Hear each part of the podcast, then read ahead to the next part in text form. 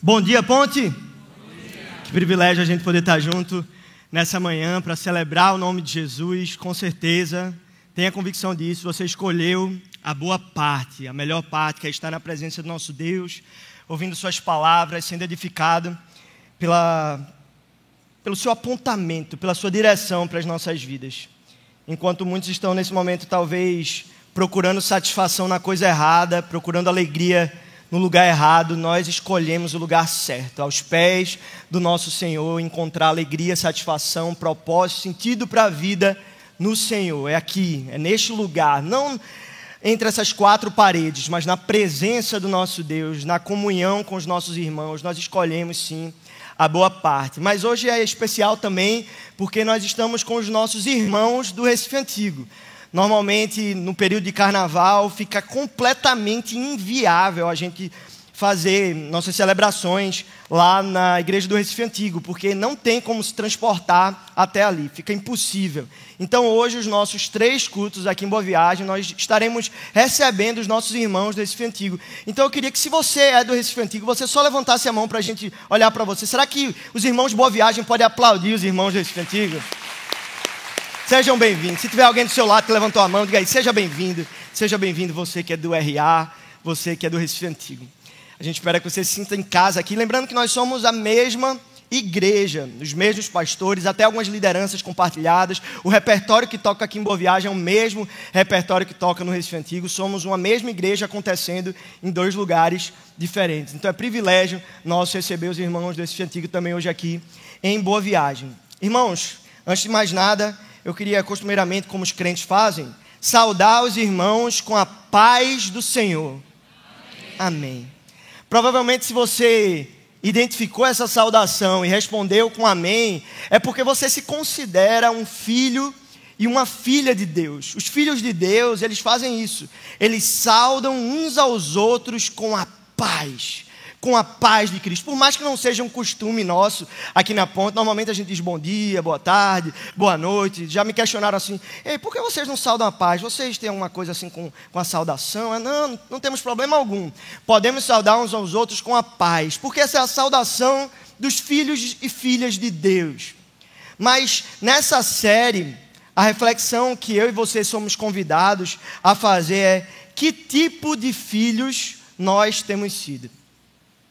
Que tipo de filho e filha você tem sido para o seu pai? Que tipo de movimento, como filhos, nós temos feito? Se você for parar para pensar, no episódio passado, nós vimos o filho que vai. O filho que vai, que saiu da casa do pai. E hoje nós vamos refletir sobre o filho que fica, o irmão mais velho. Na primeira história, nós vimos um filho que diz assim para o pai: Pai, eu quero a minha parte da herança. Eu quero que o senhor morra. Na verdade, foi isso que ele falou para o pai. Eu quero que você morra, porque é assim que a gente recebe a herança. Quando o pai morre, quando a mãe morre, então a herança é recebida. É como se aquele filho mais novo tivesse olhado para o seu pai e dito para ele: Pai, é, o que você pode me dar é mais importante do que você. A satisfação que eu tenho com a herança que eu receberei, com aquilo que o Senhor dará para as minhas mãos, com as bênçãos que eu recebo do Senhor, é mais importante do que a relação com o Senhor. Contigo, meu Pai. Na verdade, eu quero viver a minha vida de forma independente, desregrada, seguindo, seguindo os meus próprios critérios, de forma arrogante. Eu sei como lidar com a minha vida. Eu sei como conduzir o meu futuro. Deixa que eu faço. Deixa comigo, eu sei como fazer mata a bola no peito e deixa que o pai está on. Eu consigo. Na verdade, o filho mais novo está on. Eu consigo, eu consigo jogar o jogo. Deixa comigo. Ele foi isso que ele disse para o pai. Mas ele sai então. Ele sai de casa. E o pai não o proíbe, o pai deixa que ele vai dar a sua parte da herança, mesmo naquela época sendo algo completamente inconcebível que um filho mais novo pedisse. Era uma desonra completa para a família, para aquele filho, ele seria um rejeitado. Então ele vai. E o filho mais velho, na sua parte da reflexão, ele fala inclusive que o filho mais novo gastou o que o pai tinha lhe dado com prostitutas. Mas ele chegou a um estado tão deplorável que ele estava comendo no meio dos porcos. É isso que o pecado faz com a gente. O pecado, ele de alguma forma fere a nossa essência e nos promete, prometendo satisfação, alegria, promessas de coisas temporárias. As promessas são de eternidade, alegria maravilhosa, mas na verdade só dura um pouquinho de tempo e logo passa. O pecado sempre faz isso, desde o Éden, desde a promessa enganosa da serpente. Olha, você vai ser como Deus se você comer desse fruto. Desde lá atrás, o pecado com suas promessas vazias e enganosas. Foi exatamente aquilo que o filho mais novo seguiu as promessas enganosas do pecado. Olha, faça do seu jeito, seja independente, não siga o conselho do seu pai. Viver na casa do pai te prende, te viver na casa do pai te limita, e é assim que muitos vêm à igreja hoje. A igreja como lugar de aprisionamento, de limitação. Não posso viver do jeito que eu gostaria de viver. Não posso desfrutar das alegrias do mundo, dos prazeres que a vida pode me oferecer aquele jovem, irmão mais novo, filho mais novo, ele sai e vive de forma desregrada e chega a um ponto onde ele está comendo com os porcos, todo sujo de lama. E em algum momento da nossa história, nós nos encontrávamos na mesma situação, sujos, cobertos de lama. E a palavra de Deus vai dizer que ele nos tirou de um lamaçal de pecado e nos colocou sobre uma rocha firme nos tirou do império das trevas e nos transportou para o reino do Filho do seu amor. Glória a Deus por isso. Mas chegou um momento na vida daquele irmão mais novo que foi a grande virada de chave. A Bíblia fala que caindo em si. E todos nós, em algum momento da nossa história, passamos por esse momento. Por essa virada de chave, por esse cisma, caindo em si, olhando para si e percebendo: eu sou um pecador eu não mereço o amor do meu pai, por isso eu vou voltar lá e vou dizer: Pai, pequei contra o céu e contra ti, eu não sou mais digno de ser chamado o teu filho, por isso trata-me como um dos teus empregados. Eu quero entrar nessa dinâmica de troca, porque eu não sou mais digno de ser chamado teu filho. Então, do mesmo jeito que eu trabalhei para esse Senhor em troca da comida dos porcos, agora eu quero ter essa mesma dinâmica relacional com o Senhor fazer coisas para você, para você me dar algumas coisas em troca. Então ele prepara o seu discurso, volta para casa, chega ali perto da casa, o pai avista ele de longe, sai ao encontro dele, o beijo, o abraça. Ele fala o seu discurso preparado para o seu pai: Pai, pequei contra o céu, contra ti, não sou mais digno de ser chamado teu filho, trata-me como um dos teus empregados. O pai, meio que interrompendo ele, fala: Filho, filho, você não está entendendo. Por favor, servos, coloquem um anel no dedo dele, ou seja, restaurem a posição de filho dele. Agora a herança volta a ser sua, filho mais novo. Você que antes estava perdido, você que antes estava morto, agora a sua posição de filho é restaurada. Você é filho novamente. E se você quiser mais uma vez pedir a sua herança e partir, você pode, porque agora você é filho mais uma vez.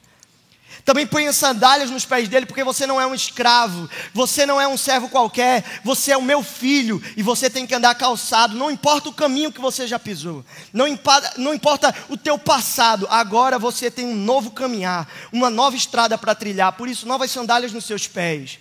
Da mesma forma, peguem a melhor roupa da casa e coloquem nele. E de quem era a melhor roupa senão do pai?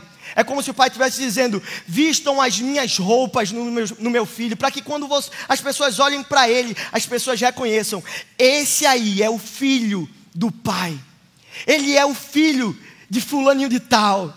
Olha, ele foi restaurado, afinal de contas, ele está usando as roupas do pai. Sabe, filho pequeno, quando pega roupa do pai, ou a filha pega a roupa da mãe e fala: Olha, papai, sou igual a você, ou mamãe, olha, tô, tô igual a você, usando salto, com a gravata lá, o paletó grandão, a roupa do seu pai. Fala, eu sou igual a você, é mais ou menos isso. É como se o filho agora tivesse com as roupas do pai.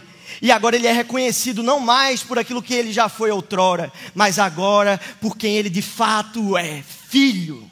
Ele é um filho, uma filha de Deus. E isso muda tudo.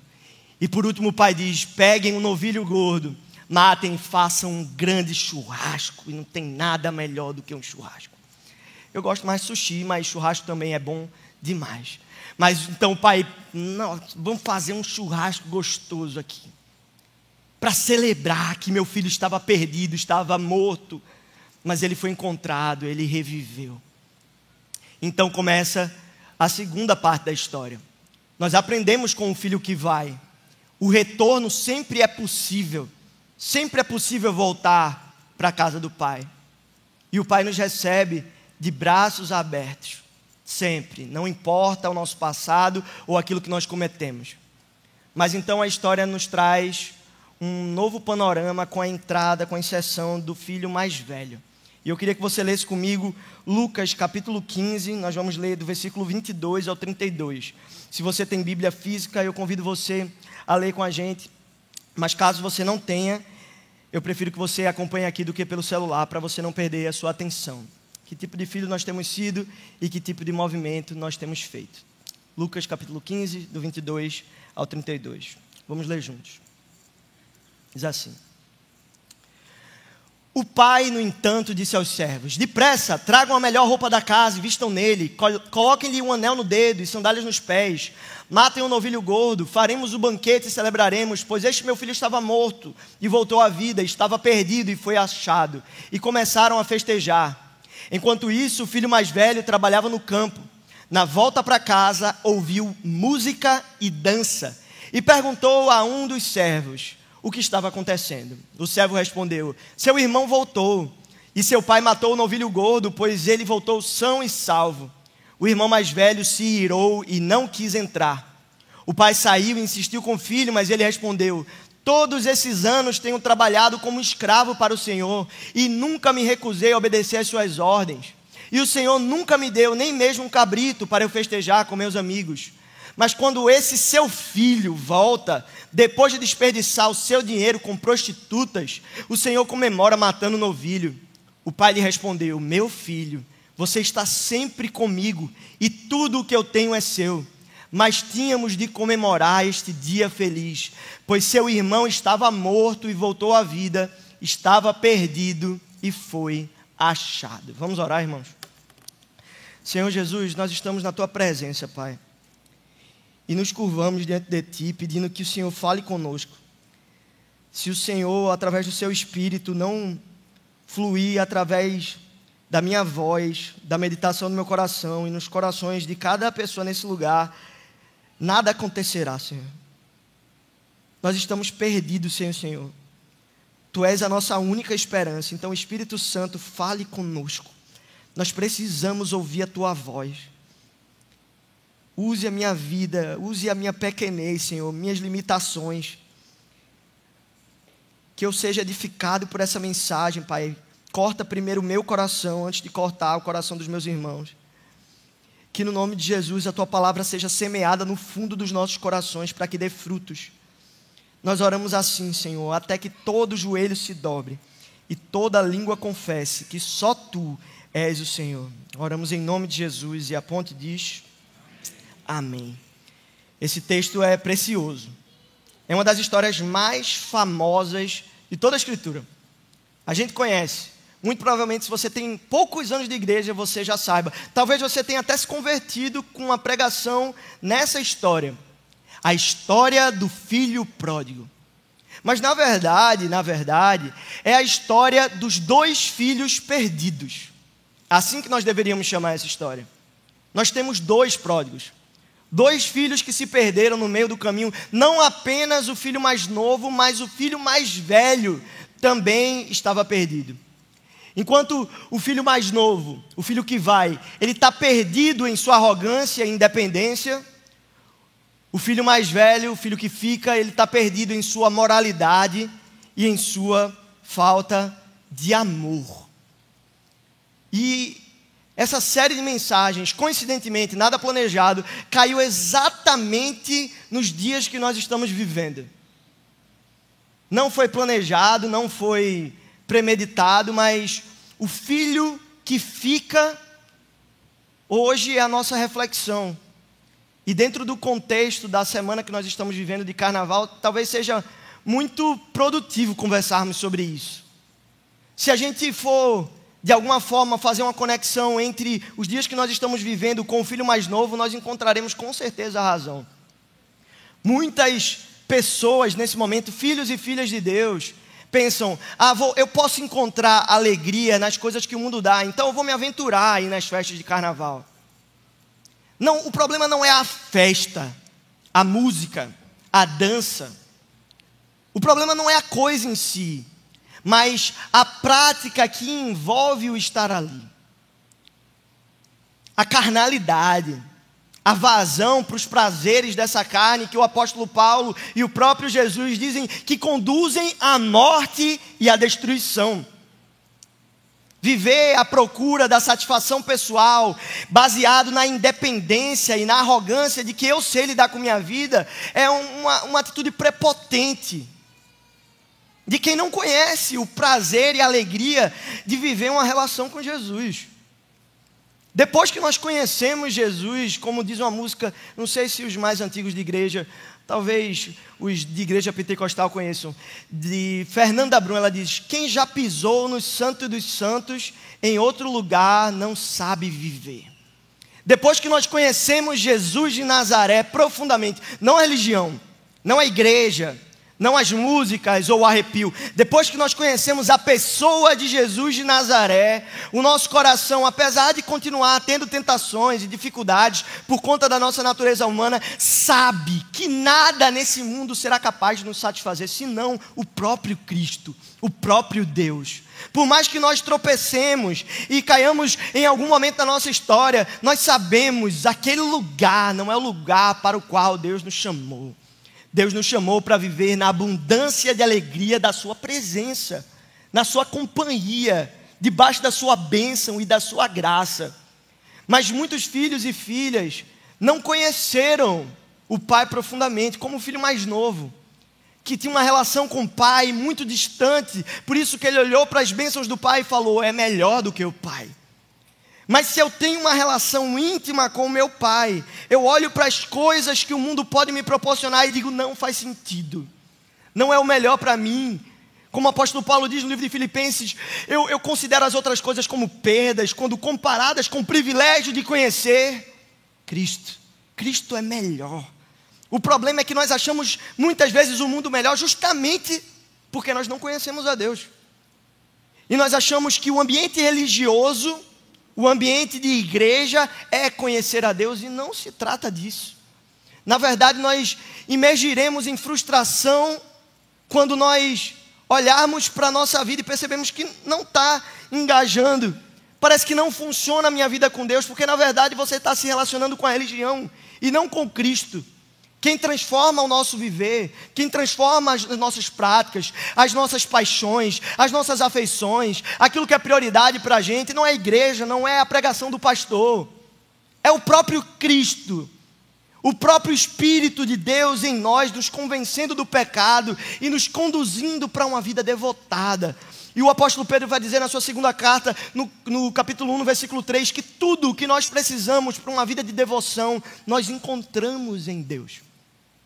Tudo que eu preciso, tudo que você precisa para viver uma vida na presença, você encontra em Deus, na relação com Deus, não na igreja, não no mecanismo religioso. Você encontra Deus. Bruno, tu está dizendo então que eu não devo estar na igreja? Não, o contrário. É nesse lugar onde Deus nos trata. É na companhia dos nossos irmãos, nesse grande hospital, nessa grande hospedaria de pecadores que precisam se arrepender de seus pecados e que encontram um no outro um ombro amigo como o autor de Provérbios fala, se um cair, o outro levanta. Essa é a tarefa da igreja, uma comunidade de pecadores, buscando na essência de um Deus perfeito, graça para viver. Mas então nós olhamos para os irmãos que estão aí fora, talvez gente até dessa igreja, que está vivendo intensamente esses dias de carnaval e vivendo algo diferente do que vivem nos outros dias. Os outros dias do ano eu busco a presença de Deus, eu sou um crente, lá no meu Instagram tem um arroba Somos a Ponte, mas nesses dias de carnaval, eu me libero para fazer o que eu quiser. Eu abro concessão para uma vida de carnalidade. E essa não é a vontade de Deus para a nossa vida. Ele não quer que alguns dias do ano você seja algo que você não é, pelo contrário, seja o ano inteiro, inclusive nos dias do carnaval, a mesma coisa.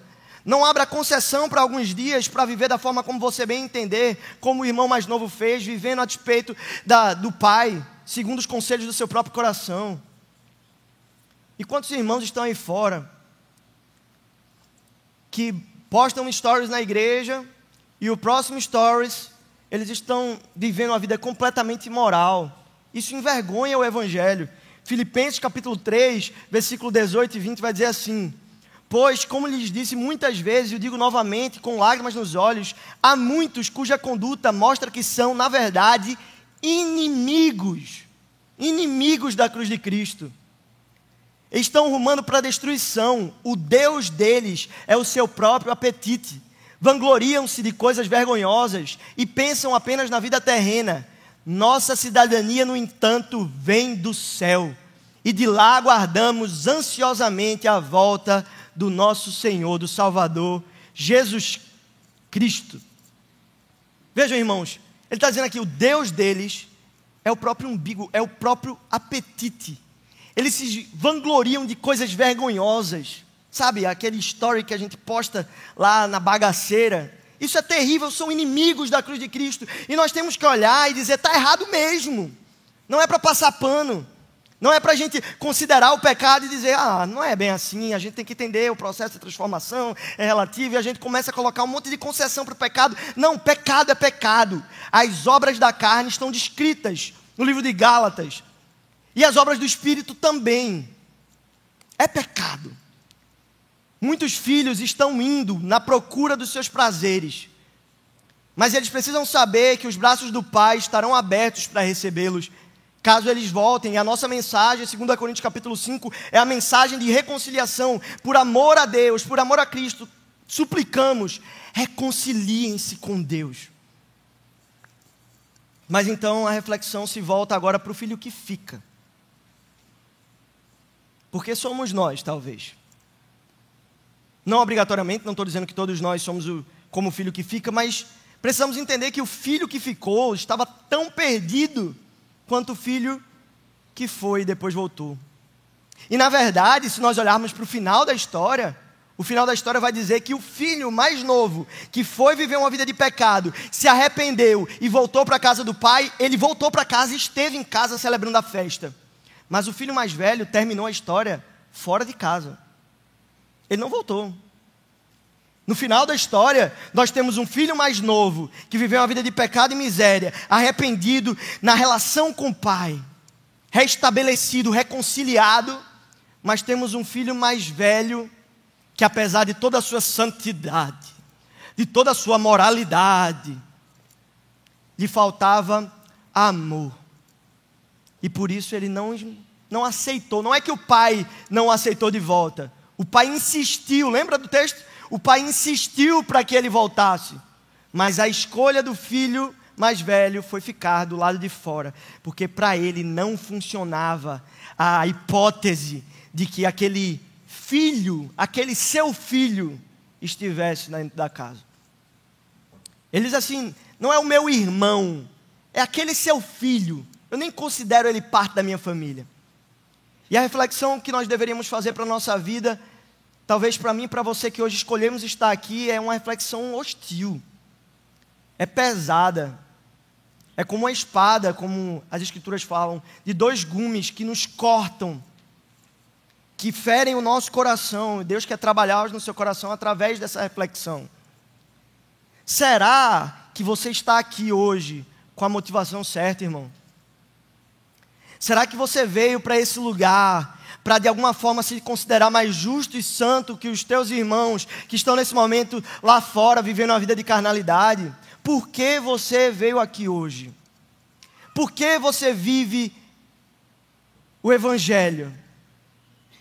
Será que você não entrou num ritmo religioso de vida e esqueceu que a vida para a qual o próprio Pai nos chamou é uma vida de relacionamento e não num mecanismo de um mecanismo empresarial. Lembra do que o filho mais novo falou para o pai? Me trata como um dos teus empregados, um dos teus servos. O que ele está querendo dizer é: eu quero entrar nessa dinâmica de que eu faço, você me recompensa, eu faço, você me recompensa. Na verdade, quem estava vivendo isso era exatamente o filho mais velho. O filho que ficou, ele estava vivendo isso. Ele estava, eu estou aqui na casa do meu pai, mas eu não, eu não amo o pai. Eu também estou de olho na herança. Só que eu quero justificar. Eu quero fazer por onde? Eu quero estar aqui no meu lugar, para no final da história a herança ser minha, porque eu fiz por merecer. Calvino vai dizer que o coração do homem é uma fábrica de ídolos. Mas o maior ídolo que nós poderíamos construir somos nós mesmos. Nós nos idolatramos e vivemos uma vida de autossatisfação, hedonismo, prazer para mim, não importa os meios que eu usarei. Inclusive, muitas vezes nós usamos a própria igreja, a religião, a fé da forma errada. Por que você escolheu viver uma vida santa, irmão? Por que você escolheu viver em santidade, minha irmã? Porque você vem à igreja, já se perguntou isso, nós precisamos nos questionar isso de forma recorrente. Por que eu faço o que faço? Por que eu vivo da forma que vivo? Porque as minhas prioridades são essas. Porque você pode estar obedecendo a Deus nas suas práticas e atitudes, obedecendo os mandamentos à risca, e ainda assim não ter um relacionamento com seu pai e ser pura religiosidade. Jesus ele não conta essa história fora de um contexto, pelo contrário, quando ele está falando dessas parábolas, ele traz três parábolas. A primeira é a parábola da ovelha perdida. Lembram? As 99. Oh, que deixa as 99 só para me encontrar. Mas muitas vezes a gente se coloca como aquela uma perdida o tempo inteiro. Parece que a gente nunca é as 99. A gente sempre é a ovelha que se perdeu. Tem uma hora na sua vida, meu irmão, que você tem que virar essa chave. Beleza, Deus ele, ele nos acha em qualquer momento. Mas agora nós somos parte das 99. Mas nós não somos as 99 que ficam, rapaz, essa uma perdida aí vai voltar, é? Estava tão bom sem ela. Não! Nós somos tomados de uma falta de amor que não é compatível com o Evangelho. A Bíblia vai dizer no livro de 1 João que Deus é amor e quem não ama não conhece a Deus. Meu irmão, se você tem dificuldade em amar, isso significa que você é gente. Mas se você escolhe não amar, isso significa que você é um órfão. Porque a característica máxima dos filhos de Deus é que eles amam. Eles amam. O próprio Jesus falou: vocês vão ser reconhecidos como os, meus discípulos se vocês amarem uns aos outros. Mas que tipo de amor é esse que nós temos vivido? De condenação, de apontamento, de julgamento alheio. E aí a gente sustenta às vezes uma premissa: ah, não, mas nós somos os conservadores. Meu irmão, queria dizer com toda clareza para o seu coração: ser conservador não é o chamado de Deus para a sua vida. Deus não te chamou para ser um conservador. Deus te chamou para ser um filho e uma filha de Deus que representam os valores do seu reino. Ponto. Deus não te chamou para ser um progressista, Deus não te chamou para ser um conservador, Deus não te chamou para ser de direita, Deus não te chamou para ser de esquerda, Deus te convidou, te vocacionou para ser um filho que representa os valores do reino dele. Ponto. Aí a gente fica tentando construir, é, é, de alguma forma, ideologias em cima do Evangelho. Não, meu irmão. Você pode ser de direita, não tem problema. Você pode ser de esquerda. Você pode ser conservador. Você pode ser. Não tem problema. O que você não pode deixar de ser é cristão um filho, uma filha de Deus que se reconhecem como amados por seu pai, e se são amados por seu pai, se foram tratados com graça e amor, da mesma forma transbordaremos amor. Nossas atitudes revelarão essa graça que nos alcançou.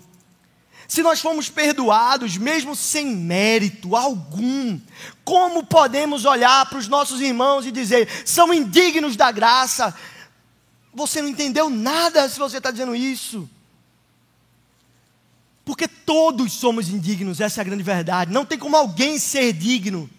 Não tem como alguém olhar para si e dizer: Olha, eu tenho feito por onde? Foi isso que o irmão mais velho fez. Eu tenho feito tudo, pai. Eu faço tudo o que você quer aqui na sua casa. Eu tenho estado aqui com o Senhor esse tempo todo e o Senhor não fez nada por mim. O Senhor não matou nem mesmo um cabrito. Porque o novilho gordo era ter, tipo um baby beef, entendeu? É tipo uma carne topada assim. Ele falou: Você não matou nem um cabritinho. uma carne ralé ali, sei lá, qual é a carne que tem ruimzinha? Sei lá, colchão duro. Não sei, não entendo de carne. Mas é como se ele estivesse dizendo, pai, eu estou sempre aqui. Eu fiz tudo, o senhor nem mesmo matou um cabrito para mim. E o pai está dizendo, o pai olha para ele e diz, meu filho, com carinho. O pai não olha para ele e fala condenação, que ingrato. Não, ele olha para o filho e fala, meu filho, tudo que é meu é seu. Você já tem das, das minhas bênçãos, da minha companhia, da relação. Eu já estou aqui com você. Sabe, você quer desfrutar de mais do que isso que a gente já tem? A grande verdade é que aquele filho mais velho que ficou, apesar de estar na casa do pai, ele não estava com o pai. Talvez seja a situação de alguns de nós aqui. Nós semanalmente saímos da nossa casa e estamos aqui na igreja. Nós servimos até em algum ministério, podemos até usar colete no domingo. Nós temos hábitos religiosos, nós falamos benção, aleluia, até palavras que você não faz o mínimo sentido do que significa Osana. Tem muita gente que canta Osana na igreja e não faz nem. O que é Osana? Estou aqui cantando, aleluia. O que significa aleluia? Está cantando costumes religiosos que a gente entra e não, eu pareço crente, crente faz isso, crente levanta a mão, crente chora, crente. Então eu vou fazer também. Mas eu queria dizer para você, meu irmão, minha irmã, que você pode estar aqui e ainda assim não ter relação com o Pai. A Bíblia vai dizer para a gente no livro de, de João que todos quanto, a todos quanto receberam, deu-lhes o poder, o direito de serem feitos filhos de Deus. Então, se você crê no Evangelho, se você crê em Jesus, você é um filho, uma filha. Mas eu preciso te encorajar hoje a questionar a tua filiação. Questionar se essa tua fé é uma fé salvadora, uma fé salvífica. Se, se realmente você é um salvo. Se a fé que te faz pensar, eu sou um filho porque eu creio, é uma fé realmente que te transformou. E quando eu falo te transformou, é, não é que te fez melhor do que os que estão lá fora. Não é isso. A nossa mente se prende nessa religiosidade, merecer mais, ser melhor que. Não, não é isso. Todos nós somos indignos. Todos nós não merecemos. Romanos capítulo 3 vai dizer que todos pecaram, estão destituídos da glória de Deus e são justificados apenas por graça. O que nos salva é a graça. Então, se formos tratados assim pelo nosso Senhor, como nós podemos viver em falta de amor? Como? Nesse entendimento, o apóstolo Paulo, no capítulo 13 de Coríntios, ele vai dizer: ainda que eu falasse a língua dos homens, dos anjos, e tivesse todo conhecimento, se eu não tivesse amor, de nada eu seria. Ainda que eu tivesse a capacidade de mover montanhas, uma fé suficiente capaz de mover montanhas, se eu não tivesse amor, eu nada seria. Se eu vendesse tudo o que eu tenho, perceba, são coisas boas. Ter todo conhecimento, falar a língua dos homens e dos anjos. Eita, glória, os pentecostais se animam. Então, né, ele está falando de coisas boas aqui. Ele está falando, se eu vendesse tudo o que eu tenho e desse para os pobres, e desse o meu corpo para ser queimado, ou seja, fosse um mártir. Mas se eu não tivesse amor, de nada valeria. A premissa básica da nossa fé é amor, e não apenas amor a Deus, porque aquele que diz que ama a Deus e não ama o seu irmão se torna um mentiroso. É isso que o apóstolo João fala na sua epístola. Se nós dizemos que amamos a Deus e não amamos o nosso irmão, a nossa fé é mentirosa, não é real.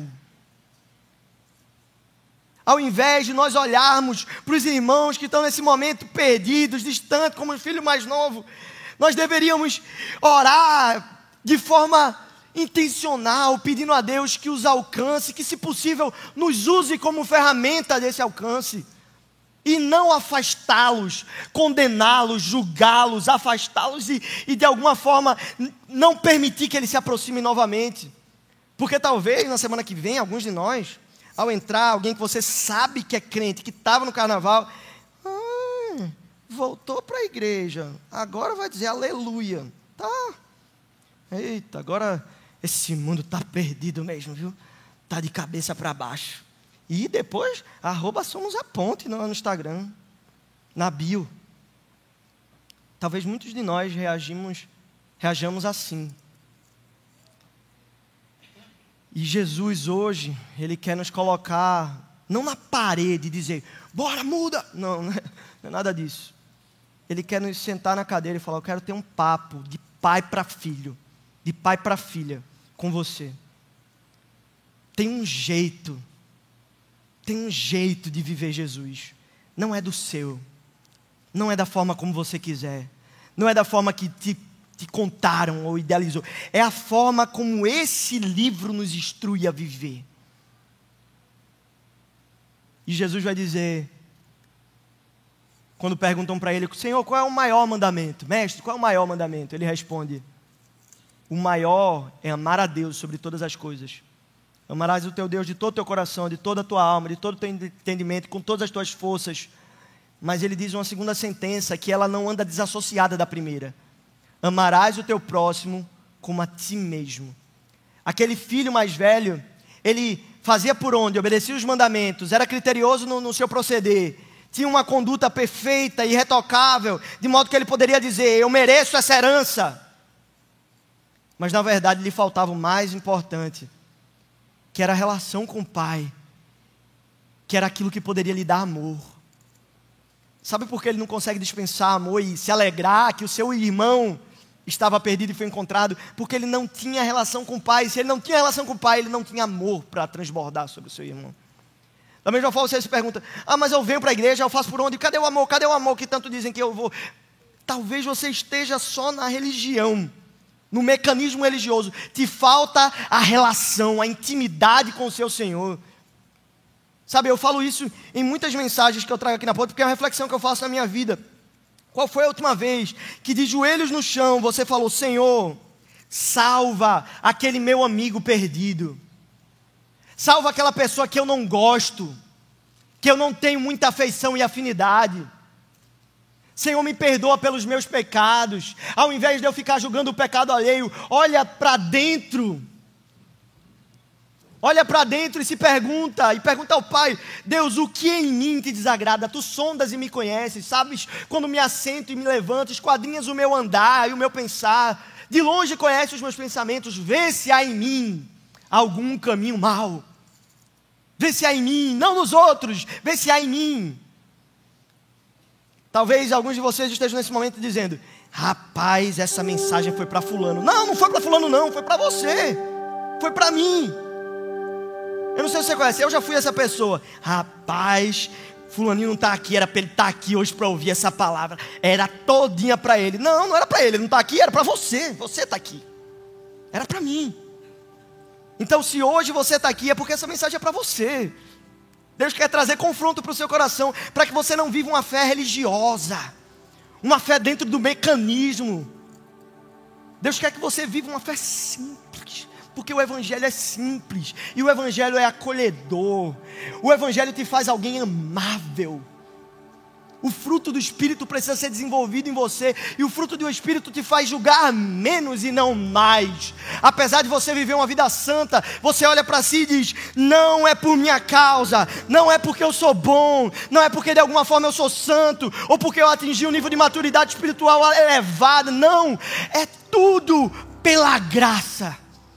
É a graça que me salva, é a graça que me mobiliza, é a graça que me sustenta. Se eu sou santo é por causa da graça, se eu escolho fazer a vontade de Deus é por causa da graça, se eu obedeço Jesus é porque Ele me orienta, porque Ele traz conselhos sobre mim. Nada é sobre a, a minha arrogância, a minha prepotência, as minhas capacidades, competências ou habilidades. Eu dependo completamente de Jesus para viver. E fora dessa relação é impossível. É impossível viver. Jesus, em Mateus capítulo 23, traz um confronto pesado aos fariseus. Como eu falei, o contexto que ele está falando, ele está falando para fariseus. Gente que não consegue se alegrar com um coxo que agora anda, com um cego que agora vê, que fica preocupado com o sábado, que fica preocupado com os costumes. A gente olha assim, nossa, fariseus do mal. Muitas vezes somos fariseus e nos comportamos da mesma forma, condenando e afastando. Mas Mateus capítulo 23, do versículo 11 ao 33, é um texto grande, eu encerro com isso. Que seja um confronto para o seu coração. Não veja como, olha lá os fariseus. Não.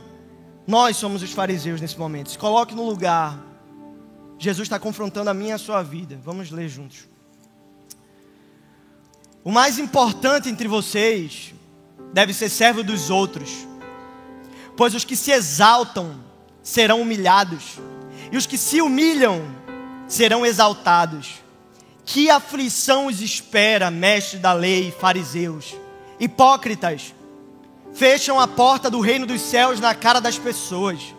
Vocês mesmos não entram e não permitem que os outros entrem. Que aflição os espera, mestres da lei, fariseus, hipócritas, tomam posse dos bens das viúvas de maneira desonesta e depois, para dar impressão de piedade, fazem longas orações em público, por causa disso serão duramente castigados. Como nós podemos, nossa, talvez nesse contexto aí a gente não consiga se encaixar, mas quantas vezes a gente não posta um story para pagar de piedoso, de crente? Ah, como eu sou de Deus mas na verdade a gente está brigando com a nossa família em casa, ninguém te suporta mais, no trabalho você é mentiroso, insuportável para os seus amigos, desonesto, mas aparência de piedade. Que aflição os espera, mestre da lei, fariseus, hipócritas, atravessam terra e mar para converter alguém e depois tornam filho do inferno duas vezes pior do que vocês. Palavras de Jesus, tá, gente? Que aflição os espera? Guias cegos. Vê que forte isso. Guias cegos. Vocês são cegos guiando os outros, ou seja, vocês não sabem nem para onde estão indo. Vocês estão aqui, mas com motivação errada. Palavras de Jesus. Vocês dizem não haver importância se alguém jura pelo templo de Deus, mas se jurar pelo ouro do templo, será obrigado a cumprir o juramento. Tolos cegos, valorizando besteira. O que é mais importante, o ouro ou o templo? O que torna o ouro sagrado? Dizem também não haver importância se alguém jura pelo altar, mas se jurar pelas ofertas sobre o altar, será obrigado a cumprir o julgamento cegos. O que é mais importante? A oferta sobre o altar ou o altar que torna a oferta sagrada? Quando juram pelo altar, juram por ele e por tudo que está sobre ele. Quando juram pelo templo, juram por ele e por Deus que nele habita. Quando juram pelo céu, juram pelo trono de Deus e por Deus que se senta no trono. Que aflição os espera, mestre da lei, fariseus, hipócritas. Tenham cuidado de dar o dízimo da hortelã, do endro, do cominho, mas negligenciam os aspectos mais importantes da lei: justiça, misericórdia e fé. Sim, vocês deveriam fazer essas coisas, dar o dízimo, por exemplo mas sem descuidar das mais importantes. Não achar que os nossos hábitos religiosos, de alguma forma, nos fazem melhores. São parte da tradição cristã, mas não é o mais importante. Guias cegos com água para não engolir um mosquito, mas engolem um camelo. Que aflição os espera, mestre da lei, fariseus, hipócritas, Tenha o cuidado de limpar a parte exterior do copo e do prato, enquanto o interior está imundo, cheio de ganância e falta de domínio próprio. Fariseus cegos, lavem primeiro o interior do copo e do prato, e o exterior também ficará limpo. Que aflição os espera, mestre da lei, fariseus, hipócritas, são como túmulos, pintados de branco, bonitos por fora, mas cheios de ossos e de toda espécie de impureza por dentro. Por fora parecem justos, mas por dentro o seu coração está, cheio de hipocrisia e maldade. Que aflição os espera, mestre da lei, fariseus hipócritas. Constroem túmulos para os profetas, enfeitam os monumentos dos justos e depois dizem: se tivéssemos vivido no tempo dos nossos antepassados, não teríamos participado com eles do derramamento de sangue dos profetas. Ao dizer isso, porém, testemunham contra si mesmos, que são de fato descendentes do que assassinaram os profetas. Vão e terminem o que os seus antepassados começaram. Serpentes, raça de víboras, como escaparão do julgamento do inferno? Palavras de Jesus. Jesus amoroso, docinho, bondoso, ele falou isso. Porque Jesus ele não tem problema com quem sabe que é pecador e se arrepende. Ele não tem problema com quem sabe que precisa. O problema dele é com quem acha que é justo, acha que é bom, acha que é suficiente, independente, e que de forma prepotente e arrogante diz que consegue conduzir sua própria vida e que tem sido bom. O problema é que Jesus é um dos hipócritas. Ele está dizendo: olha, se você se chegar diante de mim e disser, eu sou um pecador, tem graça para você, porque eu não vim buscar os justos, mas os doentes. Eu vim buscar os doentes, só que sabe, sabe qual é a grande sacada? É que não tem justo. Não tem. Ninguém é justo. Nenhum sequer. Todos estamos doentes. O pecado causou feridas no nosso coração que nada nesse mundo é capaz de tratar vazios interiores e lacunas do nosso ser, que nenhum prazer desse mundo vai ser capaz de satisfazer. Por isso, meu irmão, minha irmã, sendo você o filho que vai ou o filho que fica, volta os teus olhos para Cristo. Porque Ele é o único capaz de te dar propósito, de te salvar da tua indignidade, colocar um anel no teu dedo, sandálias nos teus pés e as vestes dele. Quando foi que você perdeu a capacidade de se alegrar com o filho que volta? Quando foi que você perdeu a capacidade de se alegrar com a conquista do teu irmão? Com a transformação? A gente pensa, ah, mas se eu tivesse vivido na época de Jesus, você seria talvez pior. Talvez você seria um dos que mataram Jesus. Talvez eu seria um dos que mataram. O convite de Deus para minha sua vida hoje, meu irmão, minha irmã, é que nós nos arrependamos porque apesar de sermos os filhos que ficaram, sem Ele, nós estamos tão perdidos quanto o filho mais novo que foi. Estar aqui não significa nada. Se o nosso coração não amá-lo, se os nossos joelhos durante a semana não forem para o chão e dizer: Senhor, eu preciso, eu preciso mais. Se a gente se manter no hábito religioso, a gente vai ser convencido de que isso é o que vai salvar a gente. Não. Nós vamos ser salvos por Ele. Ponto de você dizer, Senhor, como terra seca minha alma está. Meu coração é como um deserto, carente de água. E tu, Senhor, Será que tu hoje poderia a nós aqui nos dar água viva para que do nosso interior fluam rios? Rios de água viva, porque em nós a gente não tem como fazer isso acontecer. Será que o Senhor poderia nos dar de beber dessa água? O Senhor é tudo que nós temos. Tu és a nossa única esperança. Que esse seja o clamor do nosso coração, irmãos. Precisamos do Senhor. Sem Ele nós não conseguiremos.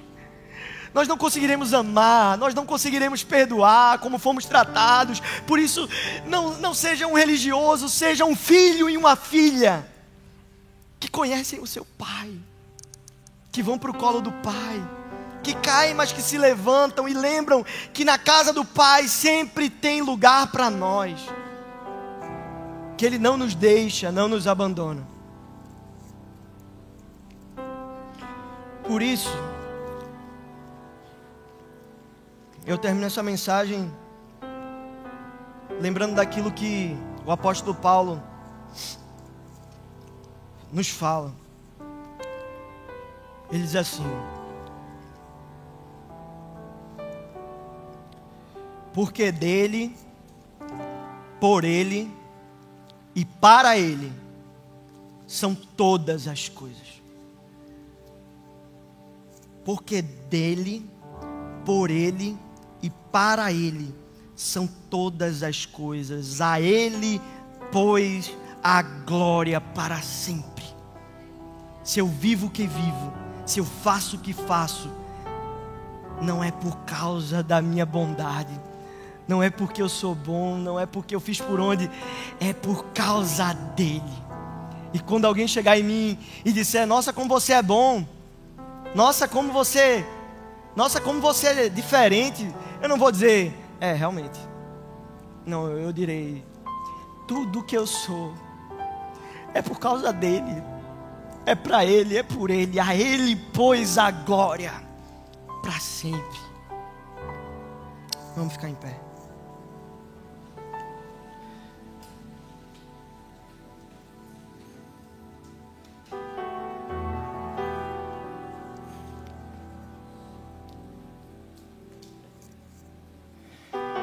Seus olhos.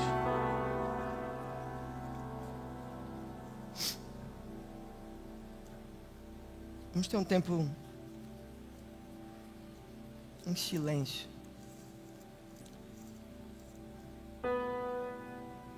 Põe seu coração de joelhos agora. Como o profeta falou, rasgue o coração e não as vestes. Externo pode parecer arrependido, mas se preocupe agora mais com o interno. Diga, Jesus, julgue meu coração. Peça ao Senhor, Pai, confronta-me. Confronta minha falta de amor. Confronta as minhas imoralidades. E confronta, Senhor, até mesmo a minha moralidade fingida. Confronte meu coração apático e frio. Se arrependa. Peça a Deus, Pai, faça brotar em mim arrependimento genuíno, porque eu quero ser para a tua glória, Senhor. Enquanto a gente canta essa canção, você vai poder fazer essa oração no seu lugar. Enquanto a gente canta, você se prepara para que a gente possa, talvez hoje, se reconciliar com Jesus. Não deixar para amanhã. E eu não estou falando com os filhos que foram, estou falando com os que ficaram. Os filhos que ficaram também precisam se reconciliar. Então vamos cantar essa canção.